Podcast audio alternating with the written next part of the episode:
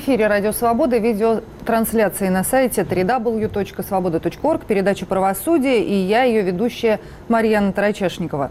Если нельзя, но очень хочется, то можно. Вероятно, именно этим соображением руководствовались некоторые российские чиновники и судьи в истории коллекционера Александра Певзнера.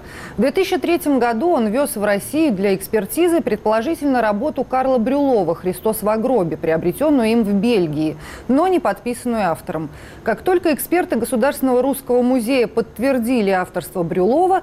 Картина была арестована Федеральной службой безопасности, оставлена в музее как вещественное доказательство по возбужденному против Певзнера делу о контрабанде. На протяжении 14 лет Александр Певзнер добивается возвращения своего имущества. Недавно дело дошло до Конституционного суда России, но шедевр по-прежнему не возвращен законному владельцу.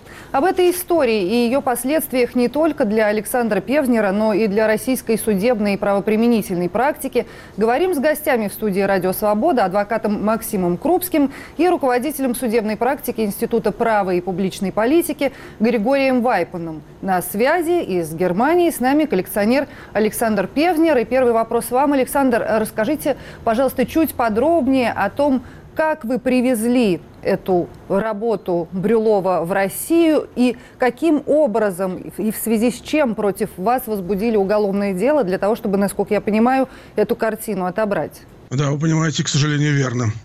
Ну, э, история совершенно банальная была. Я приобрел э, картину, как вы сказали, в Бельгии, э, в русском православном приходе, заключил договор купли-продажи, согласно которому в случае неподтверждения авторства Брюлова сделка расторгается. Согласно договору, у меня на это было 6 месяцев на подтверждение авторства Брюлова в Государственном русском музее. Я, соответственно, повез э, картину в Петербург, в Государственный русский музей, задекларировал, как положено, картину в режиме, в таможенном режиме временного ввоза, привез картину в русский музей, авторство подтвердили, ну, а дальше Дальше, соответственно, началась э, вся история после подтверждения авторства, как вы справедливо сказали. Меня вначале обвинили в том, что я по сути дела, дело было возбуждено в связи с тем, э, что я якобы хотел, имел намерение продать картину в Государственный русский музей, что само по себе очень странная история, потому что Государственный русский музей никаких средствами согласно материалам уголовного дела, не располагал и не имел никакого э, разрешения Министерства культуры на приобретение этой картины. И якобы ввез э, эту картину без декларирования на территорию Российской Федерации. То есть вот и все. Значит, ко мне пришли домой в Петербург э, вместо нашего временного проживания с супругой. Там человек семь, по-моему, не помню сколько, очень много, так сказать, людей, понятые, следствия. Я выдал декларацию на временный ввоз. После этого, э, по-моему, майор Александров, если мне память не изменяет, взял трубку, позвонил, видимо, следователю и сказал, э, у него документы полностью в порядке. Вот. Значит, э, вместо того, чтобы закрыть уголовное дело, соответственно, через несколько месяцев обвинили в том, что я э, недостоверно внес э, в декларацию заведомо ложные сведения, а именно не указал авторство картины. И второе, задекларировал временный ВОЗ имея намерение при этом продать картину в Государственный русский музей. Вот такая как бы вот история изначально. А потом как бы видеть меня следствие не желало и не хотело. Мы потом боролись долго в судах. По... У нас, наверное, было 30 судов, я не знаю, бесконечное количество. В общем, кончилось тем, что мы, можно сказать, в порядке так называемой статьи 125 5 УПК обжаловали постоянно э, действия следствия, и в результате суды встали на нашу сторону и сказали, что они не понимают, почему уголовное дело не прекращается. Потому что как бы обвинение ну, противоречило как бы базисно, базисно таможенному законодательству и закону в целом. Это не было, э, там не описывалась никакая контрабанда можно сказать, времяпрепровождение, по сути дела, было. Уголовное дело против вас, э, как вот было возбуждено, так и не прекращалось. Все это время э, карти... да. картина, насколько я понимаю, находилась в русском да, музее. Да, да, да, да, да, да, да, да. Да, и когда фактически мы, простите, я хочу дожить, когда фактически мы сумели, в общем-то, э, прижать следствие к стенке, можно сказать по-простому, то в результате появились через три месяца два таможника, которые признались в том, что они за взятку фактически помогли мне незаконно э, провести эту картину на территории Российской Федерации. Ну, никто их в контрабанде, э, их не, не привлекли за контрабанду, за взятку. Ну, это со мной сделали то, что как бы, то, что вы знаете. То есть кому-то очень захотелось, чтобы вот эта э, работа Карла Брюлова осталась в России, в русском музее, Мне всеми след... правдами и неправдами. Мне следователи, два следователя официально совершенно предлагали оставить картину или даже продать поначалу в обмен на прекращение уголовного дела. У меня даже есть нотариально заверенные э, аудиозаписи разговора со следователем. Ни много ни мало. Где они вам прямым текстом говорят, продавайте картину и гуляйте спокойно, свободно. Абсолютно. Более чем. Длинный разговор, как-то технологически все осуществить и так далее и тому подобное. Угу. Именно так. Но вы не сдались, картины по-прежнему у вас нет, в дело, в дело вмешивался и Конституционный суд, как я уже сказала, но до этого и Верховный суд, который все-таки нашел возможности удержать эту картину, несмотря на то, что э, в итоге дело против Александра Певнера было прекращено. Правильно я понимаю, Максим? Вот расскажи чуть подробнее об этой э, истории с Верховным судом и прекращении дела против Александра. Э, действительно, в, э, по обстоятельствам дела произошла такая ситуация, что э, в течение э, всего процесса разбирательства по этому уголовному делу срок привлечения давности к уголовной ответственности истек. И, э, на... То есть 10 лет это все продолжалось? Да, да именно так.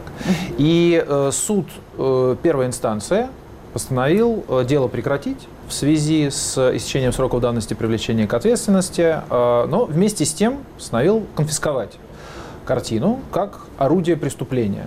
Угу. Соответственно, в этой части это решение было обжаловано, и э, суды апелляционной и третьей инстанции внесли изменения в это решение и согласились с, э, с доводами защиты, э, согласно которым конфисковывать эту картину было нельзя, на том основании, что она не является орудием э, преступления. Ну, не говоря уже о том, что э, вообще-то ни, как, никакого преступления в суде приговором э, доказано не было. Совершенно То есть не верно. существует по сей день ни, ни одного э, судебного документа, ну, приговора суда, в котором бы э, говорилось, что доказанная вина Александра Певзнера в совершении уголовного преступления, там, контрабанды, не контрабанды, чего угодно. Совершенно верно. И э, это стало возможным благодаря буквальному содержанию той нормы, которую мы, одной из тех норм, которую мы обжаловали в Конституционном суде, статьи 81. Для того, чтобы понимать, э, я в дальнейшем буду на нее ссылаться довольно часто, э, это э, пункт первой части третьей статьи 81, который позволяет при прекращении уголовного дела по нереабилитирующему основанию, даже в связи с истечением сроков давности, конфисковывать принадлежащее лицу имущество, обвиняемому, это четко прописано в статье, обвиняемому, не осужденному, не по приговору суда, а именно обвиняемому, в отношении которого вина, которого не установлена в э, законном порядке, э, конфисковывать принадлежащему имущество в качестве орудия преступления. То есть, как вы совершенно правильно сказали, в том процессе, который не предусматривает исследования, оценки всех доказательств и не предусматривает э, возможности признание или непризнание лица виновным в совершении преступления и, естественно, как вы уже сказали, установить, а было ли вообще преступление. Mm-hmm. То есть, по сути, речь идет о конфискации некоего орудия, неизвестно чего. Ну вот, как, кстати, по поводу орудия. Я попросила прокомментировать вообще эту историю, потому что мне показалось странным, как, в принципе, картину можно называть орудием преступления.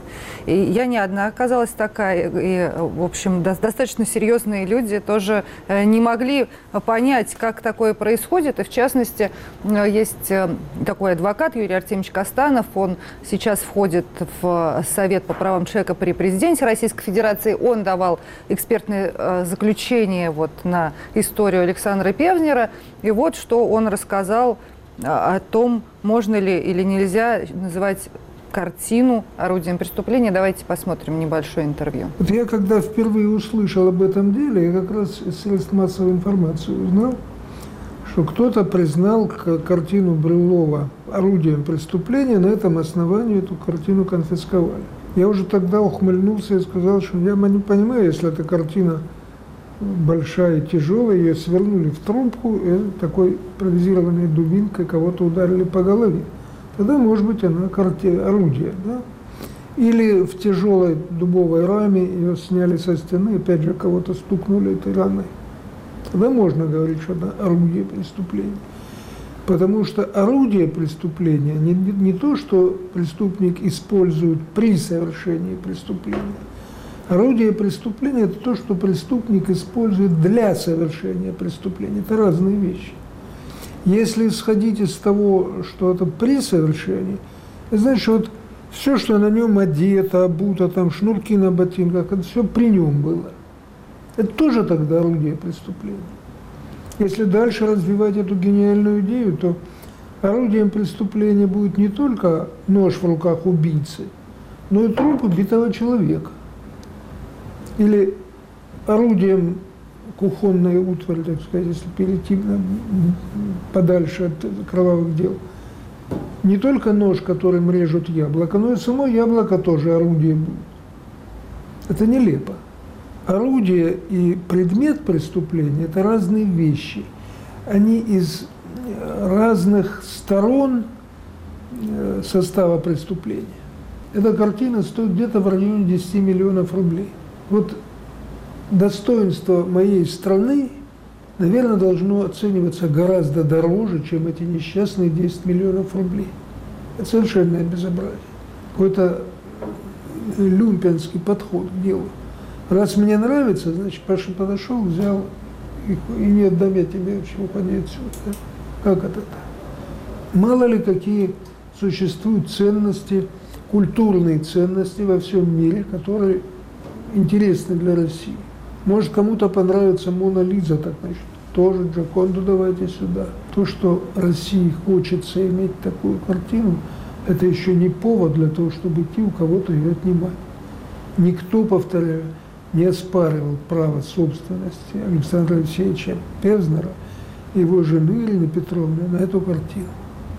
Никто, кроме судебной коллегии Верховного суда, которая вообще абсолютно проигнорировала право собственности жены и сказала, что а его право собственности тоже не имеет значения, потому что он использовал картину при совершении преступления такого преступления, которого не было. Александр, вот э, как заметил Юрий Артемьевич Костанов в своем комментарии, ведь у этой работы Карла Брюлова было два собственника, вы и ваша супруга. Расскажите, пожалуйста, вот на протяжении всех этих э, лет, пока вас обвиняли в совершении преступления, в контрабанде, каким-то образом объясняли вашей жене, как второму собственнику этой работы, почему ей-то не дают э, возможность пользоваться своим имуществом?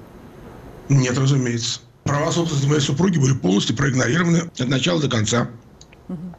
Договор был заключен между, с одной стороны, одна сторона в качестве покупателя выступал я в нотариальном договоре, и моя супруга, а продавцом выступал э, этот православный приход. Нет, проигнорировали. Более того, Верховный суд, который фактически как бы конфисковал своим решением э, картину, вот, он, э, соответственно, прямо проигнорировал права супруги. Значит, э, мой адвокат Максим Крупский говорил суду, что, как бы, собственно говоря, прокурор просит отнять картину, конфисковать картину только у Певзнера. Вот, и не просит ее конфисковать у его супруги. А суд второй инстанции постановил вернуть картину законным владельцам, то есть Певзнеру Александру Евсеевичу и Певзнер Ирине Петровне. Прокурор же в своем конституционном представлении Верховный суд просил отменить эти решения только в отношении меня. И фактически соглашался с тем, что это имущество принадлежит и должно принадлежать моей супруге. Ну, тем не менее, несмотря на то, что прокурор э, не просил как бы изменить эти решения. Также в отношении моей супруги э, Верховный суд по собственной инициативе взял ну, и отменил эти решения в отношении моей супруги, мотивировав это тем, что э, как бы конфискация этой картины у моей супруги не ухудшает ее положение. Ну, что тут можно сказать? Ну, комментариев у меня никаких нет. По-моему, а... очевидно. А вот я попрошу Григория прокомментировать эту ситуацию. Как это вообще возможно? Ну вот есть, существует какая-то вещь, я не знаю, предмет недвижимости или движимого имущества. Он принадлежит нескольким людям. Ну да, возбудили против одного уголовное дело. Пускай справедливо, несправедливо, мы даже не будем в этом разбираться. Но как же быть с другими законными владельцами этого имущества? Разве можно просто так э, прийти, его и отобрать и конфисковать, потому что кто-то в чем-то там, э, как кому-то показалось, виноват. Да, конечно, нет. И здесь ответ на этот вопрос однозначный. Э, право собственности признается за всеми сособственниками в данном случае. И как минимум у каждого из сособственников должно быть право э, быть услышанным в суде, заявить свои доводы. То есть, как, а соответствующее решение суда как минимум должно содержать мотивировку того, почему э, изымается имущество, которое принадлежит не подозреваемому, не обвиняемому по уголовному делу, а вообще третьему лицу. Угу. Да, но почему же этого не произошло? Вот я не перестаю думать о том, что такого особенного в этом деле. Почему в деле Александра Певзнера так много вот этих вот и юридических нестыковок, и логических нестыковок, и прямых, но с моей точки зрения оценочной, прямых нарушений закона, и в том числе Конституции Российской Федерации. Вы знаете, Марьяна, мне кажется, ответ на ваш вопрос очень простой. Э, так много нестыковок юридических и всяких заковыристых вопросов, потому что дело изначально было высосано из пальца. Э, с конституционно-правовой точки зрения, вообще с юридической точки зрения, все кристально ясно и кристально чисто. А именно, что есть, есть, есть институт конфискации. Никто не спорит, что он существует в законодательстве. Но вопрос, э, что конфискуется, да? Э, если мы говорим об орудиях преступления, о предметах преступления, то, как нам говорит Конституционный суд, говорил много лет, это его последовательная правовая позиция, конфискация в свое время она была наказанием, потом она перестала быть наказанием, стала называться иной мерой уголовно-правового характера, но э, суть это не меняет. Конфискация это карательная мера, конфискация это сдерживающая мера. По сути, она эквивалентна наказанию. И как наказание она не может применяться без, без приговора суда. Приговора суда в, в данном случае нет, есть постановление о прекращении уголовного дела, соответственно, вопрос о конфискации в принципе не может вставать в силу презумпции невиновности и в силу принципа нет э, преступления без указания на то в законе. Угу. Есть, конечно, ситуации, когда э, изымаются вещи, которые, в принципе, не должны быть в обороте. Наркотические вещества, радиоактивные вещества, отравляющие вещества. Ну, которые представляют опасность для общества. Которые представляют опасности, которые не должны находиться в свободном обращении. Угу. Вот в этой, в этой, в этой узкой э, ситуации, в у, узкой группе случаев, э, может применяться изъятие и без установления э, чьей-либо виновности. Но эти случаи даже формально не являются конфискацией. Это так и так в, в той же 81 статье так и сказано. Э, вещи, изъятые из оборота, подлежат передаче в соответствующее специализированное учреждение или уничтожаются. И это явно не случай, не случай Александра Александра Певзнера. Поэтому э, э, вот в той правовое регулирование, которое есть, оно дает предельно четкие ясные ответы. То, что происходит в судах многие годы, и уже теперь счет пошел да, на второе десятилетие, показывает просто, как э, конструируются, как пытаются разные должностные лица сконструировать правонарушение там, где его нет, и сконструировать правомерную конфискацию там, где она не может быть правомерной. То есть правильно я понимаю, что вообще речь идет о попытке рейдерского, или даже не попытке, а довольно успешном рейдерском захвате чужого имущества. Можно ли так относиться ко всей этой истории? Максим? А я могу сказать так, что нет ни одного законного основания, по которому можно было бы конфисковывать это имущество Александра Певзнера и у его супруги. И э, весь процесс судебный на протяжении всех этих лет, в том числе и в Конституционном суде, э, доказывает именно эту позицию. А, более того, вы говорили о том, что э, на протяжении а, довольно большого количества судебных процессов допускались нарушения закона, и в том числе нарушения Конституции. Так вот, я вам скажу, что допускались даже такие нарушения, которые на уровне, например, э, Верховного суда или Конституционного суда, когда в э, суде, в Конституционном суде в заседании выступали мои оппоненты, они допускали такие, такие доводы, позволяли себе, которые вообще юрист с э, довольно высокой квалификацией, допущенный до участия в э, заседании Конституционного суда, позволять себе не должен. Ну, например? Например, э, неоднократно Александра называли виновным в совершении преступления. Было прямое указание в письменных ответах на запросы Конституционного суда, что Александр Певзин совершил преступление, совершил контрабанду воспользовался там, помощью тех лиц, о которых Александр сказал, для реализации преступного умысла и так далее. При том, что статья 14 Уголовно-процессуального кодекса, принцип презумпции невиновности, в которой описан в том числе, как и в э, статье 49 Конституции, э, прямо запрещает э, на официальном уровне, не на официальном уровне упоминание какое-либо лица, в отношении которого приговор не был вынесен, обвинительный приговор, называть виновным в совершении преступления. И что самое интересное, что Верховный суд в своем решении 28 апреля прошлого года как раз а, в связи с которым впоследствии была подана жалоба в Конституционный суд, также прямо называет Александра виновным в совершении преступления. И что самое смешное, что а, как в том решении Верховного суда, так и в позициях моих оппонентов, представителей различных государственных органов а, в Конституционном суде прозвучало, что сроки давности истекли исключительно благодаря тому, что он скрывался от следствия. Но я полагаю, что там и Григорий со мной согласится, и любой юрист, а, даже не обладающий статусом адвоката, высокой квалификацией, а просто проходящий обучение там, на первом-втором курсе юридического вуза, прекрасно знает, что если лицо скрывается а, от следствия и суда, сроки давности, течение сроков давности приостанавливаются. Они не могут истечь просто. Поэтому такого рода нарушений, такого рода... Ну, не говоря уже о том, простите, а, я вас да. перебью, что когда было необходимо, то судьи заочно выносили приговоры в отношении людей и, в общем, не говорили там ничего о сроках давности. Если была возможность вынести приговор, то его выносили, несмотря на то, где находится человек, скрывается он, не скрывается, тем более, что э, Александр-то не, не скрывался. Нисколько. Как, как я понимаю, наоборот, пытался себе картину вернуть и регулярно напоминал о себе. Так поясните, Максим, а что же такого в этом деле-то? Я все-таки, почему вдруг э, э, Судьи, как вы говорите, предполагаете, потеряли квалификацию. Почему вдруг э, начали забывать о презумпции невиновности, о праве собственности, еще о каких-то вещах? Что, что с ними не так-то случилось? Вы знаете, я думаю, что здесь речь идет скорее не о том, что судьи потеряли квалификацию, я не могу так сказать. А я думаю, что речь идет о, о формальном, буквальном применении нормы уголовно-процессуального закона, которая позволяет, как я уже сказал, конфисковывать орудие преступления в отсутствие приговора суда. То есть в самой этой норме заложено нарушение конституционных принципов, как вы совершенно справедливо заметили. А, с одной стороны. С другой стороны, речь все-таки идет о, на мой взгляд, обвинительном сознании людей, которые осуществляют отправление правосудия.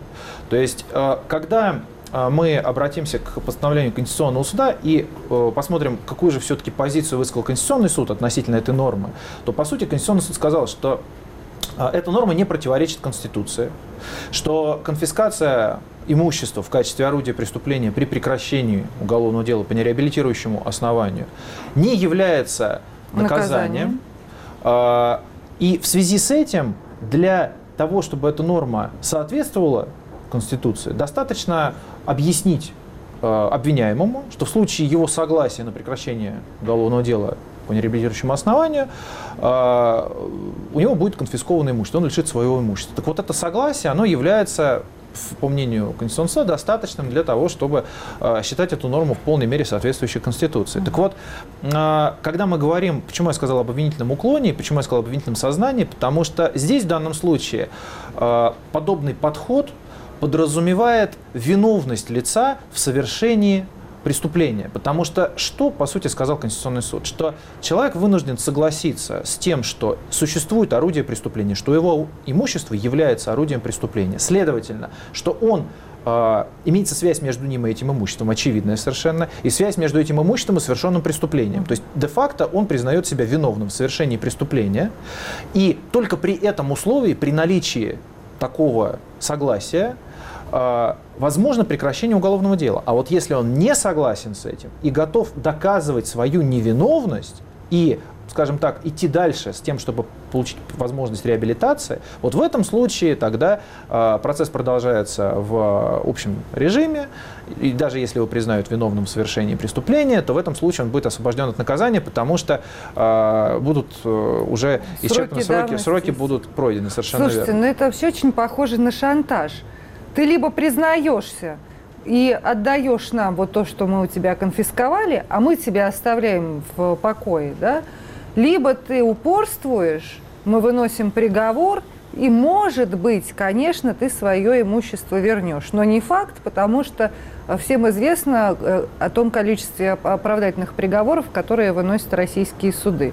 Совершенно верно. Да, но здесь нужно, конечно, обратить внимание на э, то, что вот в постановлении Конституционного суда по делу Александра Певзнера, постановление номер 5П, которое было вынесено чуть менее месяца назад, Э, Конституционный суд, э, к сожалению, просто переворачивает с ног на голову са- само понятие согласия на продолжение э, рассмотрения уголовного дела со стороны обвиняемого лица.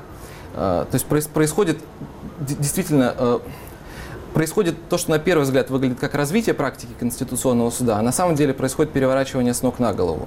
Дело в том, что Конституционный суд неоднократно обращался к вопросу о возможности продолжения рассмотрения уголовного дела в суде э, в ситуации, когда истекли сроки давности, или в ситуации, когда имеются какие-то другие нереабилитирующие основания для прекращения уголовного Ну, преследования. например, смерть э, подозреваемого. Например, смерть подозреваемого. Есть известное дело Александрина 2011 года, э, нашумевшее, когда э, Конституционный суд рассматривал вопрос, могут ли родственники э, погибшего обвиняемого э, настаивать на э, пр- пр- продолжении рассмотрения дела в суде для С того, чтобы для того, чтобы с целью реабилитации, да, совершенно верно. В этой модели, да, Конституционный суд сказал, да, конечно, потому что иное противоречило бы праву на достоинство и праву на судебную защиту, возможности защитить честь и доброе имя погибшего лица. А, В этой модели а, заинтересованное лицо, которое находится на стороне обвиняемого, будь то сам обвиняемый или его родственник, какое-то близкое лицо, занимает активную позицию. Они заинтересованы в том, чтобы добиться справедливости и, соглашаясь на продолжение рассмотрения уголовного дела, самое главное, они ничего не теряют. Государство в силу истечения срока давности, в силу смерти обвиняемого, лишено возможности довести уголовное преследование до приговора. И на то есть веские причины. Нельзя преследовать мертвого, нельзя преследовать за пределами срока Но Ну, вы давности. это расскажите матери Сергея Магнитского, которого уже посмертно судили, ссылаясь как раз на это постановление Конституционного суда Российской Федерации, при том, что родственники не хотели, а, э, чтобы это уголовное дело Да, рассматривалось. и при- дело Магнитского это пример того, как была э, перевернута тоже с ног на голову правовая позиция Конституционного суда, о которой я рассказываю. А в данном случае, конечно, э, де- дело совершенно иное, ситуация совершенно иная, потому что лицо действительно поставлено в такую абсолютно проигрышную ситуацию, да, какой вариант не выбери, все, все, про- все проигрыш, да. И э, э, ситуация, в которой лицо э, соглашаясь на продолжение уголовного дела, рискует своим имуществом, это явно не та ситуация, как, э, как, э, та, которую рассматривал Конституционный суд 6 лет назад, когда на кону восстановление чести доброго имени, но при этом нет никаких рисков. И я хочу подчеркнуть просто, что э, Видимо, в нашей правоприменительной практике, наверное, уже теперь можно констатировать, что совершенно превратно понимается понятие прекращения уголовного дела по нереабилитирующим основаниям, такое как, например, истечение срока давности. Единственный смысл и последствия нереабилитирующего основания прекращения уголовного дела – это отсутствие возможности э, получить реабилитацию в, в порядке, который предусмотрен Уголовно-процессуальным Ну кодексом. да, то есть потребовать компенсации за незаконное привлечение к уголовной ответственности. Да, ну, совершенно верно. Возместить Какие-то вред. материальные Возместить выгоды. вред, да, да, в том числе там заработную плату, какие-то какие иные убытки. Иных последствий из-за факта прекращения уголовного дела по нереабилитирующему основанию, кроме отсутствия возможности реабилитироваться, нет.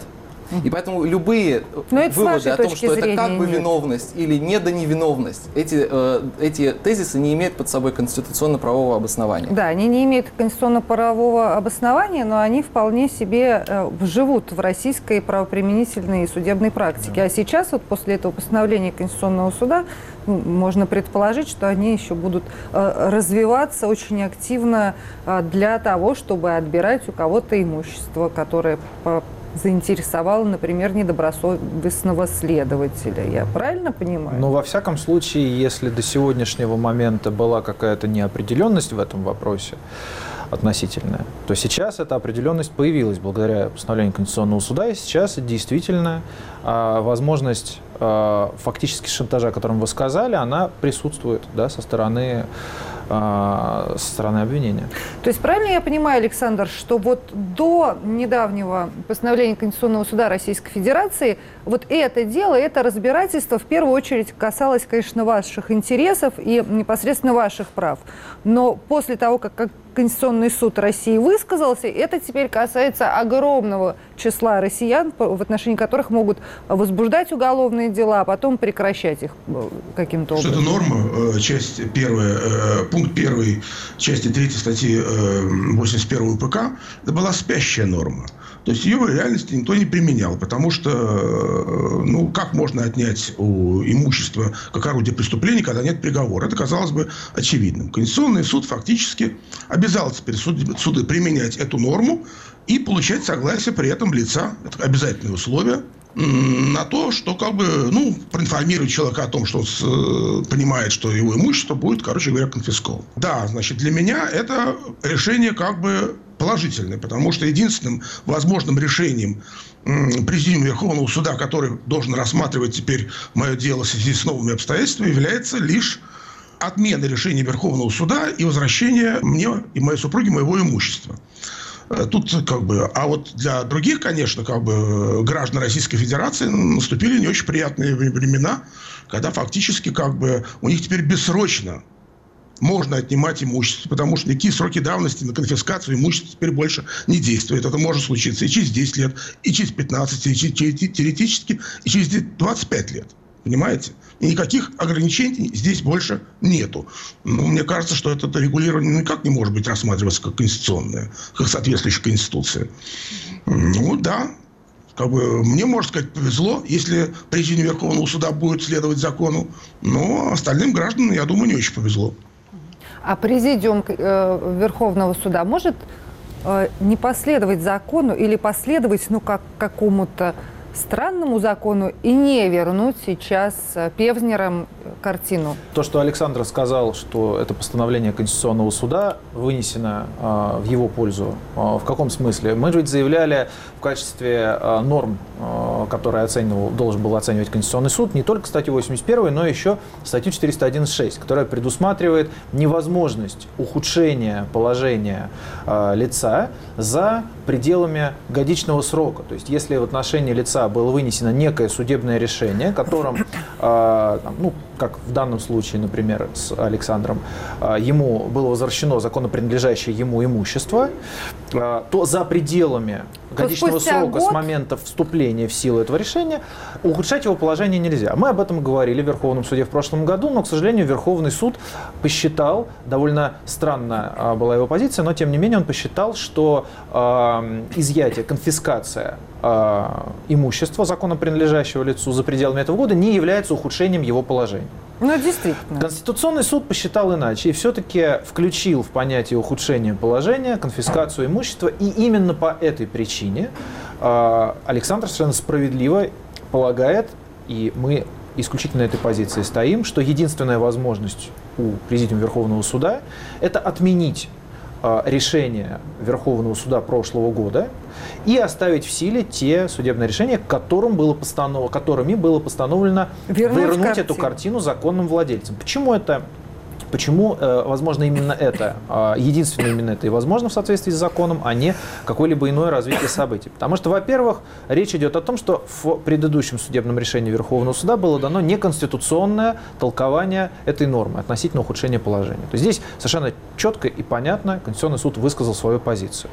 Далее, э, отменить можно лишь то решение судебное в соответствии с вот этим постановлением Конституционного суда, в котором эти нормы, оспариваемые нами, применялись. Так вот, э, суд апелляционной и третьей инстанции, которые как раз постановили вернуть картину законным владельцам, они эти нормы не применяли. Они прямо отказались от э, использования нормы э, пункт 1 часть 3 статьи 81, потому что они не признали картину орудием преступления. Угу.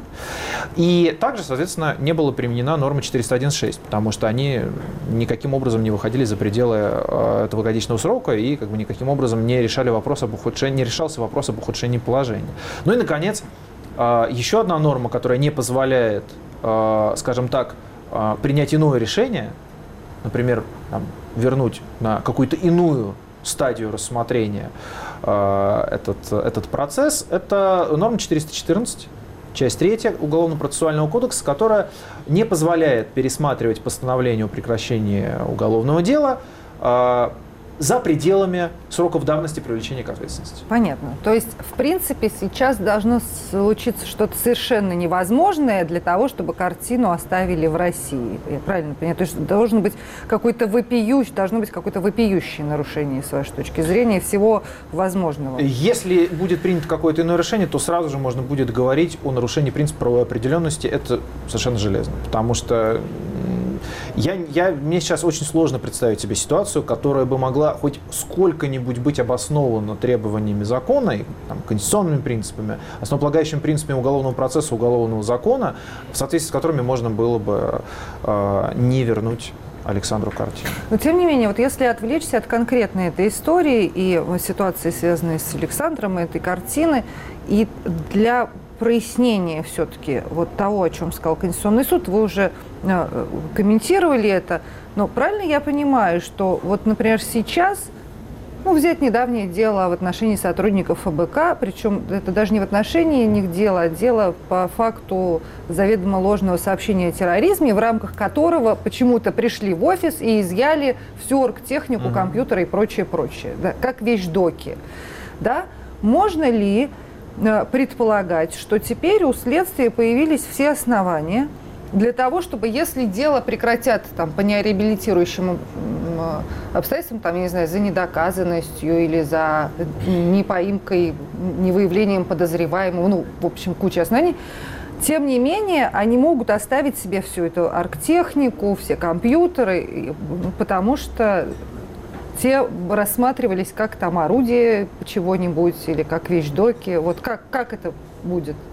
Да, нет, ну теоретически, да, это, конечно, не исключено, но интересно, на самом деле, что вот та норма статьи 81, о которой мы говорим, Уголовно-процессуального кодекса, она настолько дефектно сформулирована, что по ее буквальному смыслу конфисковывается имущество, даже если уголовное дело прекращается по реабилитирующим основаниям. Ах, То есть вот вы так. ничего плохого не делали. Вообще. Но, но на время следствия у вас что-то изымали. На время следствия у вас забирают, а потом, когда уголовное производство по уголовному делу прекращается, там же сказано, что вы же обвиняемые были. Угу. Даже если состав преступления не доказан, дело прекращается за отсутствием состава, состава преступления, преступления. А написано по буквальному смыслу, надо же конфисковать. Понятно. Вот. Мне кажется, знаете, такая какая-то последняя тенденция, я уж не знаю, кризис что ли, что э, государство шире начинает применять вот эти институты изъятия вещей, толковать очень распространительно понятие орудия преступления, предмет преступления. Э, наверное, э, слышали да, историю про виолончелистов, э, про виолончелиста Семена Лашкина, других уличных музыкантов, да, у которых полиция в Москве отбирает Э, музыкальные инструменты, когда штрафуют их по... Да, но у э, Лашкина как раз отобрали его виолончель, да. назвав ее орудием Ее назвали орудием, орудием преступления. Да, сейчас идет э, судебный процесс по гражданскому иску Семена Лашкина к полиции, в котором от представителя Министерства внутренних дел уже говорит, что это предмет административного правонарушения. То есть вот мы видим вот это вот жонглирование терминологией, за счет которого в результате под понятие орудия предмет, иные средства совершения преступления попадает практически все. Угу. И как же быть? Ну, то есть как человеку в этой ситуации, гражданину России или не России, вообще человек, который имеет какие-то дела с Россией, застраховать себя от того, что у него придут и изымут э, его собственность? Вот я вот. боюсь, что застраховать э, практически невозможно, но я думаю, что если лицо намерено добиваться, как Александр Певзнер, защиты своих прав, то прежде всего запастись терпением. Да, но здесь-то вот 14 лет уже, да? И вникать, вникать вот в эти тонкости нашего подчас безумного законодательства. И идти, использовать все возможные средства защиты, отстаивая свою правоту. Иных способов нет. А могло бы здесь э, помочь какое-то решение Европейского суда по правам человека? И, в принципе, можно ли предполагать, что вот это дело а, каким-то образом окажется в Европейском суде по правам человека, и тогда в Страсбургские судьи уже разъяснят российским, что нельзя просто так у людей отбирать э, какие-то вещи, называя людей преступниками, а потом прекращая дела. Ну, Европейский суд уже обращался, на самом деле, к э, вопросу конфискации предметов контрабанды. Такое дело Исмаилов против России.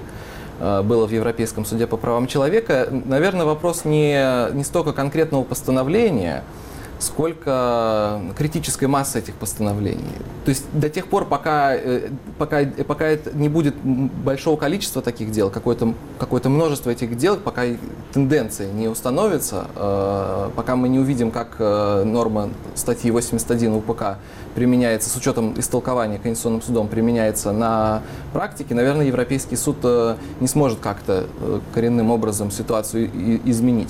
Но видите, это, вот, это дело показывает как э, сложность судебной системы и, в принципе, наличие э, разных инстанций с разными полномочиями часто затрудняет процесс защиты прав. То есть даже здесь мы видим заявитель, который обратился в Конституционный суд и, э, в общем-то, частично по одному из двух оснований получил решение в свою пользу. То есть сказано, что э, неправомерно был вообще в, в кассационном порядке было отменено э, окончательное судебное решение. Это определение, апелляционное определение Ленинградского областного суда, которое, которым было постановлено вернуть картину законным владельцам. Угу.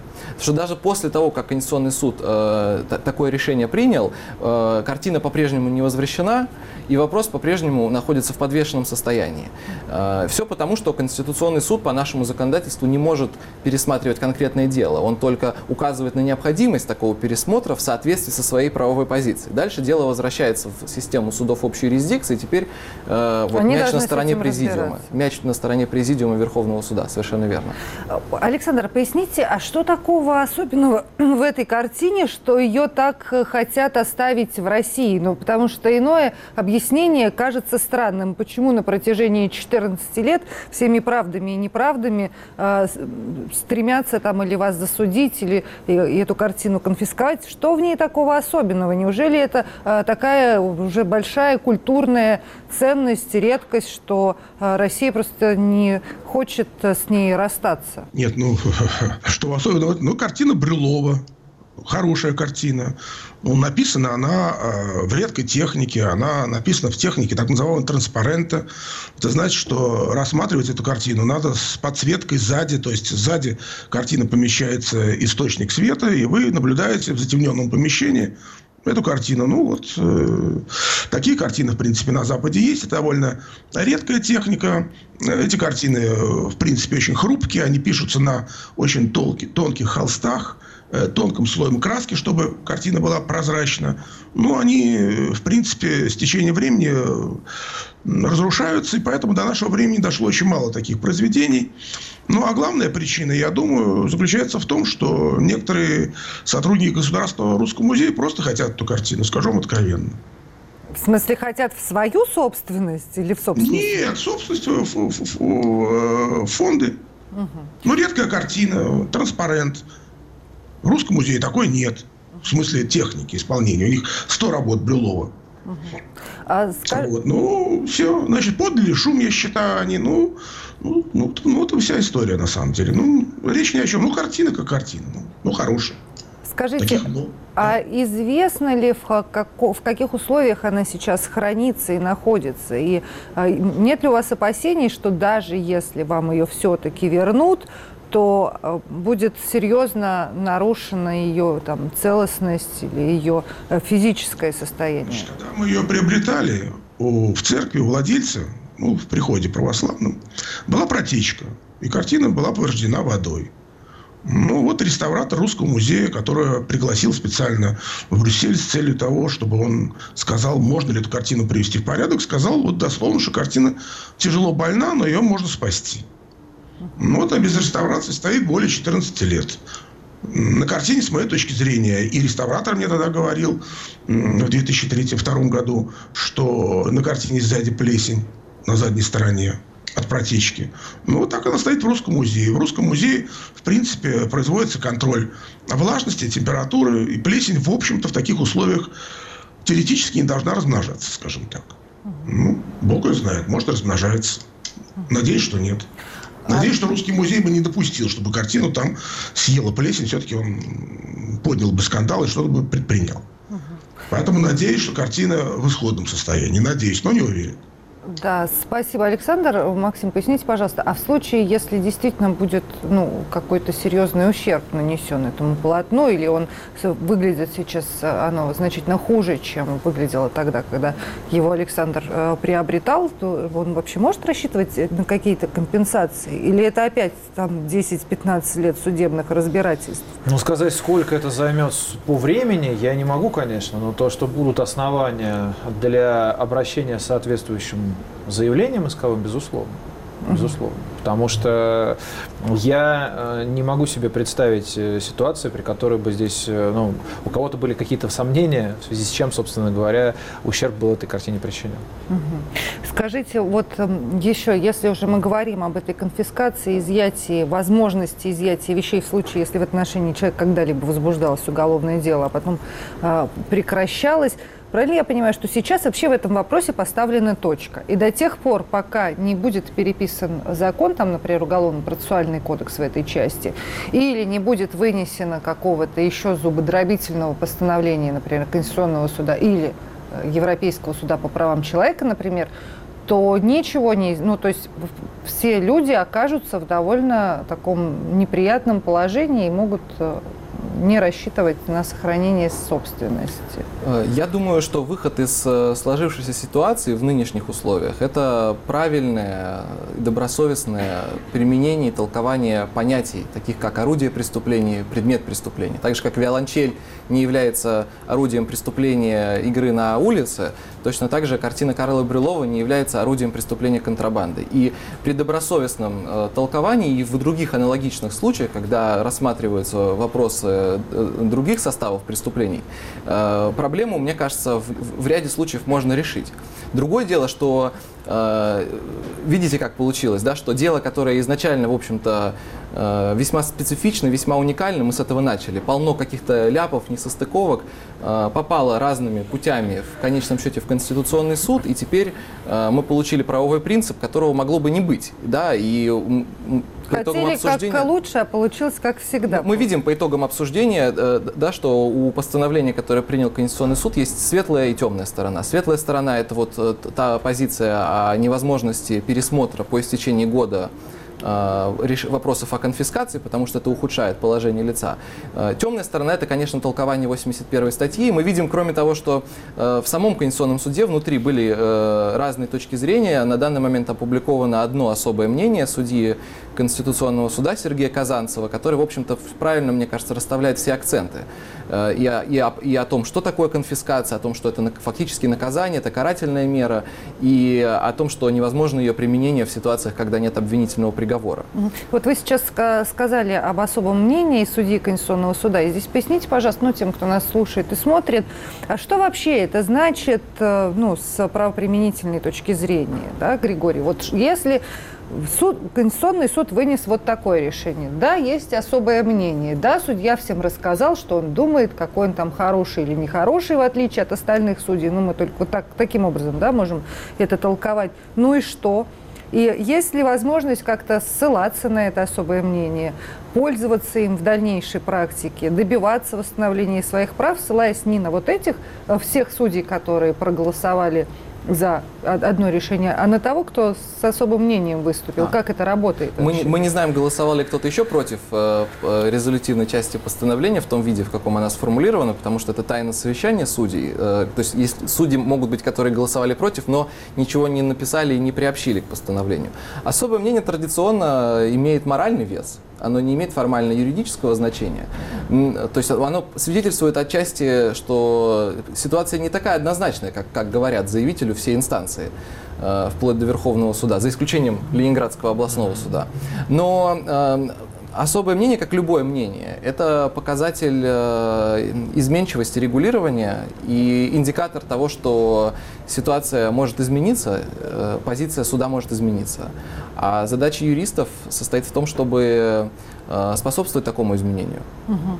Ну, то есть, таким образом, вот это вот особое мнение судьи Казанцева все-таки оставляет надежду гражданам на то, что их имущество будет, останется в целости и невредимости, если когда-то вдруг им доведется идти судиться. Правильно? Если когда-то изменится толкование Конституционного суда, потому что, само, как совершенно справедливо сказал Григорий, само по себе особое мнение, к сожалению, формально-юридического веса э, не имеет. То есть невозможно ссылаться на него при наличии того толкования, которое было дано Конституционным судом в этом постановлении. То есть это именно моральный вес, и как совершенно правильно Григорий заметил, это такой индикатор того, что возможно будет в дальнейшем какое-то изменение. Но на данный момент времени в правоприменительной практике будет использоваться то толкование, которое дано в постановлении Конституционного суда. А, у нас совсем немного времени остается до окончания программы, но вот я начинала с вопроса Александра, Александру Певзнеру и хочу э, закончить это тоже вопросом к вам. Александр, скажите, вот сейчас по прошествии этих 14 э, лет, что длится вся ваша эта история с картиной, э, вы дали для себя какую-то оценку российской судебной системе, российской правоприменительной практике и тому, как вообще обстоят дела с правосудием в России? Ну, на мой личный взгляд, я бы охарактеризовал состояние дел как катастрофическое, коротко. Ну, слушайте, следствие, э, следствие занималось тем, что фальсифицировало доказательства. Защита собрала большое количество доказательств того, что следствие фальсифицировало доказательства по делу. Это как бы метод работы следствия был в моем конкретном деле. А с судебной системой тоже катастрофически. У меня было, не знаю, там больше 30 судебных инстанций я прошел вообще за эти годы. Но ряд решений были действительно хорошими, нормальными, в нашу пользу. Ну, вот, например, решение Верховного суда. Это вообще у меня комментариев нет. Я никогда не могу поверить, что э, высококвалифицированные судьи Верховного суда принимают решение, не понимая, что они нарушают закон. Они массово нарушили закон. Они нарушили статью 401.6 Э, УПК, и статью 81, и презумпцию невиновности. Ну, ну, масса, что я буду рассказывать вместо юристов. Ну, наверное, 10 нарушений там подряд. И признали меня виновным без э, приговора суда. И многократно. У меня даже вот тут лежит э, буквально бумажка. Ну, ну что, ну, их решение в смысле. Ну, например, апелляционная инстанция Президиума Ленинградского областного суда э, не учел, не учел, что что Певзнер АЕ, возя картину на территории Российской Федерации без декларирования уплат таможенных платежей, платежей получил преступный доход, а Российская Федерация потерпела соответствующие убытки, и, и, и, и что для достижения преступного результата использовалась оспаривая картину. То есть меня полностью признают виновным и еще изобрели специальный способ, способ э, получения денег. То есть вы многократно вводите картину Брюлова незаконно на территорию Российской Федерации, все богатеете, богатеете, получаете каждый раз преступный доход. Ну что тут можно комментировать? А, по сути, эту систему нельзя характеризовать иначе, кроме как лотерейное правосудие. Это правосудие, в котором выигрывают единицы, причем часто они выигрывают случайным образом, потому что я уверен, сейчас в производстве Конституционного суда находится не один десяток дел, которые столь же вопиющие э, и, с, с, может быть, даже с, более очевидными нарушениями. Э, при такой системе сама такая система не может быть признана справедливой. Поэтому, конечно, мы можем э, работать над единичными делами, мы можем, как сказал Максим совершенно верно, биться за каждого нашего доверителя, биться за каждое дело, но без комплексной судебной реформы, конечно, не обойтись. В эфире «Радио Свобода». Видеотрансляция на сайте www.svoboda.org прозвучала и была показана передача «Правосудие». Ее вела я, Марьяна Тарачешникова. Со мной в студии сегодня были адвокат Максим Крупский и руководитель судебной практики Института права и публичной политики Григорий Вайпен. А на видеосвязи из Германии с нами был герой этой истории многолетней Александр Певзнер. Оставайтесь на волнах Радио Свобода, приходите к нам на сайт.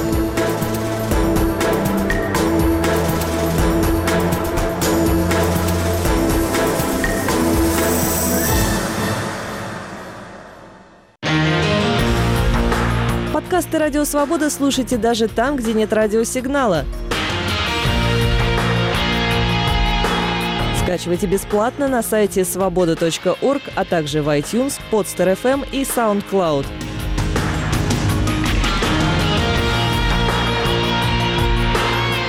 Берите с собой в дорогу «Радио Свобода».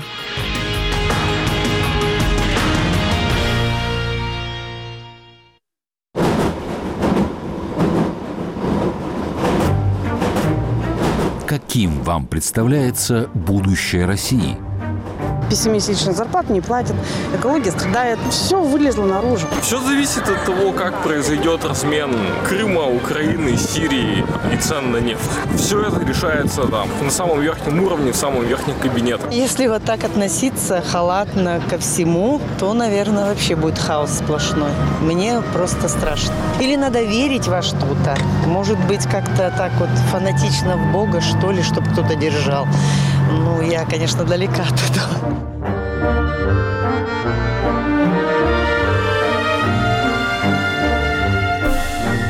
Радио «Свобода». Глушить уже поздно.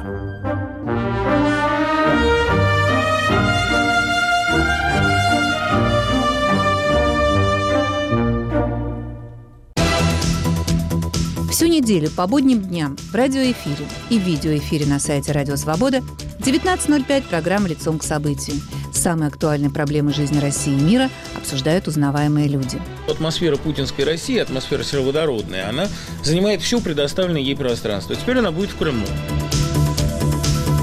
Программу «Лицом к событию» ведут Елена Рыковцева и Михаил Соколов.